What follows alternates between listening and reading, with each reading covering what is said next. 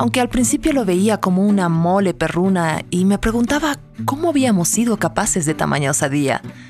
Ver la alegría infinita de mis niños compensaba la locura. Zeus se adueñó pronto de nuestros corazones.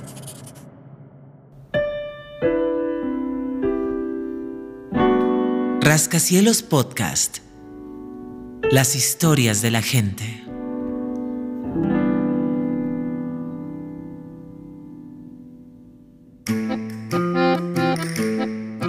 Es una de las 10 historias de los lectores de Rascacielos seleccionadas en nuestra convocatoria a Imaginar. Estas son nuestras historias de amor. Bálsamo Alemán. Una historia de Ana Rosa López Villegas. El 2 de diciembre de 2019 amaneció con una tenue llovizna. Desperté a las 3 de la mañana, cansada. Me levanté, me vestí y desperté a mis hijos. Las maletas estaban listas y esperaban impávidas en el pasillo de la casa. Eran seis valijas grandes y pesadas. Junto a ellas sobresalía la inmensa jaula de Zeus, donde dormía el cuadrúpedo negro y peludo que había llegado a nuestras vidas el 9 de marzo de aquel mismo año. Después de todo, había llegado el momento de partir. Revisé los pasajes, los pasaportes y las autorizaciones de viaje. A las cuatro llamó al taxista. Él y el chofer de la camioneta que había contratado para subir al aeropuerto del Alto nos esperaban en la puerta. Una vez más, volví a dejar el departamento de mi mamá para salir de viaje. Tragué saliva y apreté los párpados para no echarme a llorar para no abrazarme a los recuerdos que, escondidos en todas las esquinas, me miraban sin parar.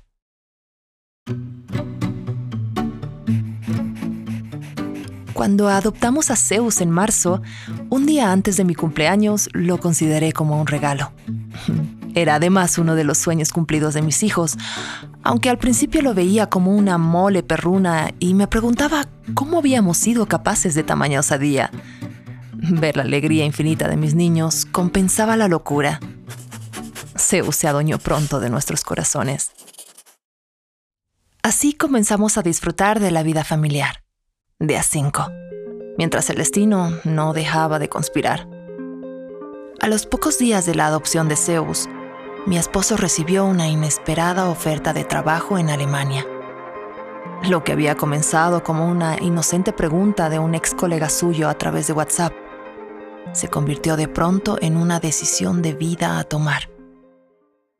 Tras ocho años viviendo en Bolivia, Alemania volvía a guiñarnos el ojo, a recordarnos que fue el lugar en el que él y yo nos conocimos, nos enamoramos y construimos un hogar, el lugar en el que habíamos tomado la primera decisión elefante de regresar a La Paz. ¿Y ahora qué?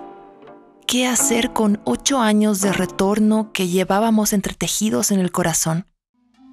Yo estaba en mi tierra, con mi gente, y aunque no fuera la suya, mi esposo boliviano venezolano se había adaptado a las montañas tan lejanas de su Caribe y del mar. La decisión se transformó pronto en una lista de cosas por hacer. Los tiempos se ordenaron en agendas, todo planeado para volver a migrar. Mi esposo tendría que irse en junio para empezar a trabajar.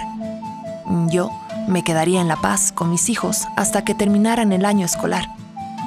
Entre marzo y diciembre, mes en el que pensábamos viajar, se extenderían nueve meses para organizar el traslado. El tiempo justo de un embarazo que llega a su término sin ninguna dificultad. No, no era el caso.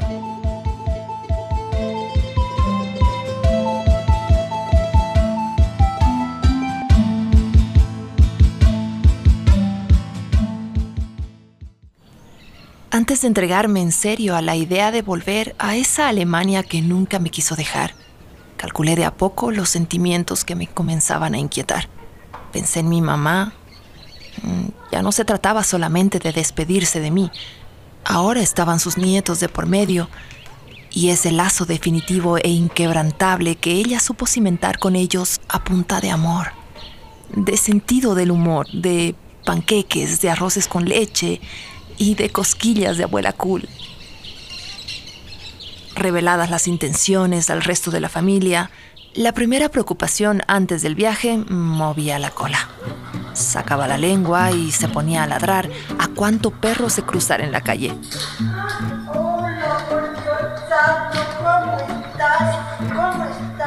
Nuestro recién adoptado Zeus pasó por todos los tamices de la decisión.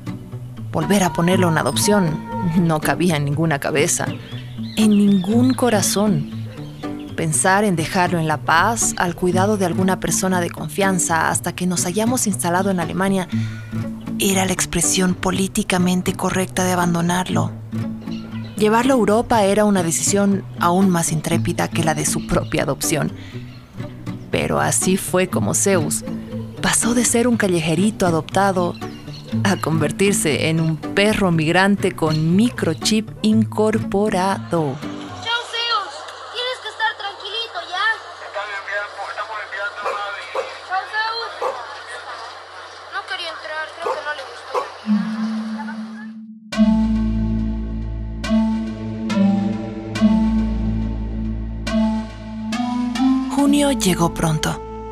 Comenzamos las vacaciones invernales despidiéndonos de papá en el aeropuerto de Pirubiru, en Santa Cruz. Apenas tuvimos unos minutos para darnos un beso y un abrazo. El tiempo que quedaba hasta diciembre se iba reduciendo en silencio y sin presionar. Comencé el trámite de las visas, la compra de los pasajes y la venta de los muebles y objetos de la casa en julio y a buen ritmo. Según mis cálculos iniciales, a principios de noviembre estaría todo listo para dejar el departamento que alquilábamos en Achumani y pasar los últimos días antes del viaje en la casa de mi mamá. Todas las tareas extraordinarias que se habían sumado a mi cotidianidad se hacían más pesadas estando sola, pero se fueron acomodando a ese transcurrir del tiempo en tránsito en el que se habían convertido los últimos meses en Bolivia. A medida que se acercaba diciembre, el caos se hacía más evidente, pero tenía fecha de caducidad, así que mientras Alemania y mi esposo esperaban, yo intentaba mantener las fieras del estrés y del apuro enjauladas. No era la primera vez que me encontraba en una situación como esa, pero enfrentarme al abismo que acechaba no figuraba en ninguna propuesta.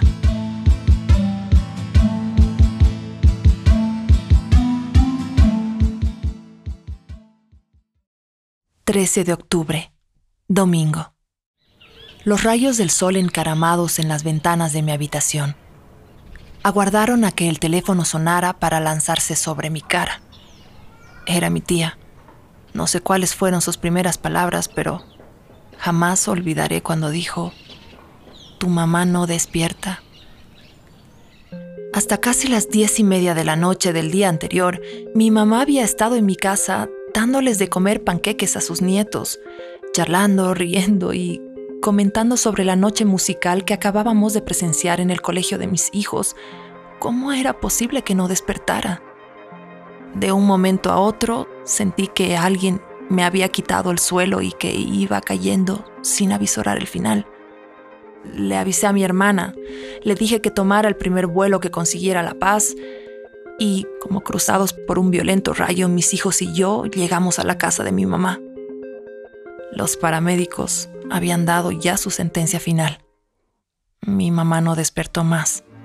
No me llores y la muerte cava un abismo entre los dos. Yo no sé si por quererte debo olvidar. Besé sus manos y su frente Besé sus pies desnudos antes de que se la llevaran a la funeraria.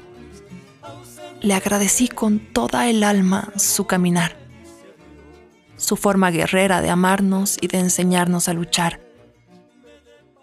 Vacié mis ojos, mis lamentos y mis ganas de gritar. ¿Qué sería del viaje que nos habíamos prometido? Ahora voy a tener que volver a Alemania me había dicho unos meses atrás al enterarse de nuestra partida. Tres veces estuvimos juntas en Europa. La primera viajamos por España, Alemania y Portugal. Solas, ella y yo. Felices de conocer el mundo, de pasear sonrientes, de caminar sin cansancio. Ella contenta por ver cumplir mis sueños, yo dichosa de tenerla a mi lado. Hasta Alemania fue dos veces para conocer a sus nietos, para apapacharlos entre sus brazos, para cambiar sus pañales y sacarles sus chanchos, para vestirles con las chambras y las gorritas tejidas con sus propias manos. Cómo nos reíamos cuando ella pronunciaba el nombre de las paradas del tranvía en alemán. Cómo lloraba yo cada vez que tenía que verla regresar. Después del entierro, volví a casa con mis hijos. El monstruo seguía ahí, las cajas a medio hacer, las cosas por vender, los muebles para sacar, pero yo estaba tan rota que solo podía llorar. Y lloré por siete días y hubiese querido llorar más, pero el 20 de octubre llegó empecinado en arrebatarme el dolor de mi duelo por la inesperada partida de mi mamá. Los 21 días que Bolivia paró para defender su democracia, hasta lograr la renuncia de Evo Morales y las largas semanas de zozobra que tuvimos que experimentar, se convirtieron para mí en un tiempo de incertidumbre material. Me sentía como una niña pequeña y desorientada, perdida y sin ningún horizonte que mirar. Alemania se me hacía cada día más lejana y los pendientes cada vez más difíciles de terminar. Nada se movía pero los días y las noches no dejaban de pasar. Al desplomarme en el asiento del avión a punto de despegar, me preguntaba cómo había sido posible haber hecho todo lo que faltaba bajo las condiciones en las que el país se encontraba. Cerré los ojos y cayeron las primeras lágrimas. Y mientras sobrevolábamos el Illimani, Pensaba en esa Alemania que nos aguardaba con su facha invernal, que por primera vez me resultó como un bálsamo para sanar.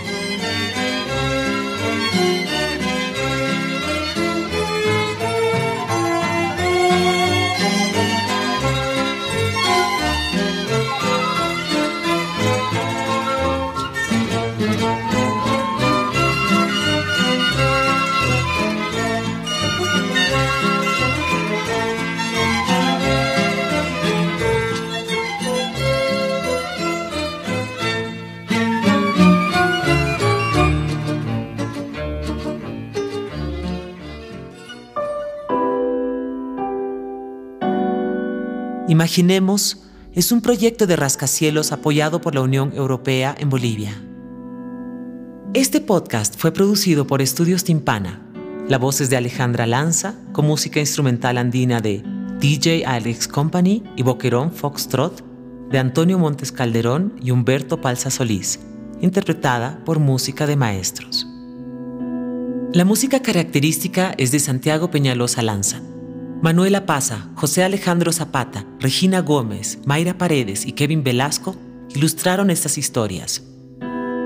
El equipo de Rascacielos está integrado por Claudia Daza, Melissa Valderrama, Adriana de la Rocha y Willy Camacho. Cecilia Lanza es la directora. Rascacielos es un producto de Contramano, laboratorio de iniciativas periodísticas. Nos encuentras como revista Rascacielos en todas las redes sociales y Rascacielos Podcast en tu plataforma de podcast preferida.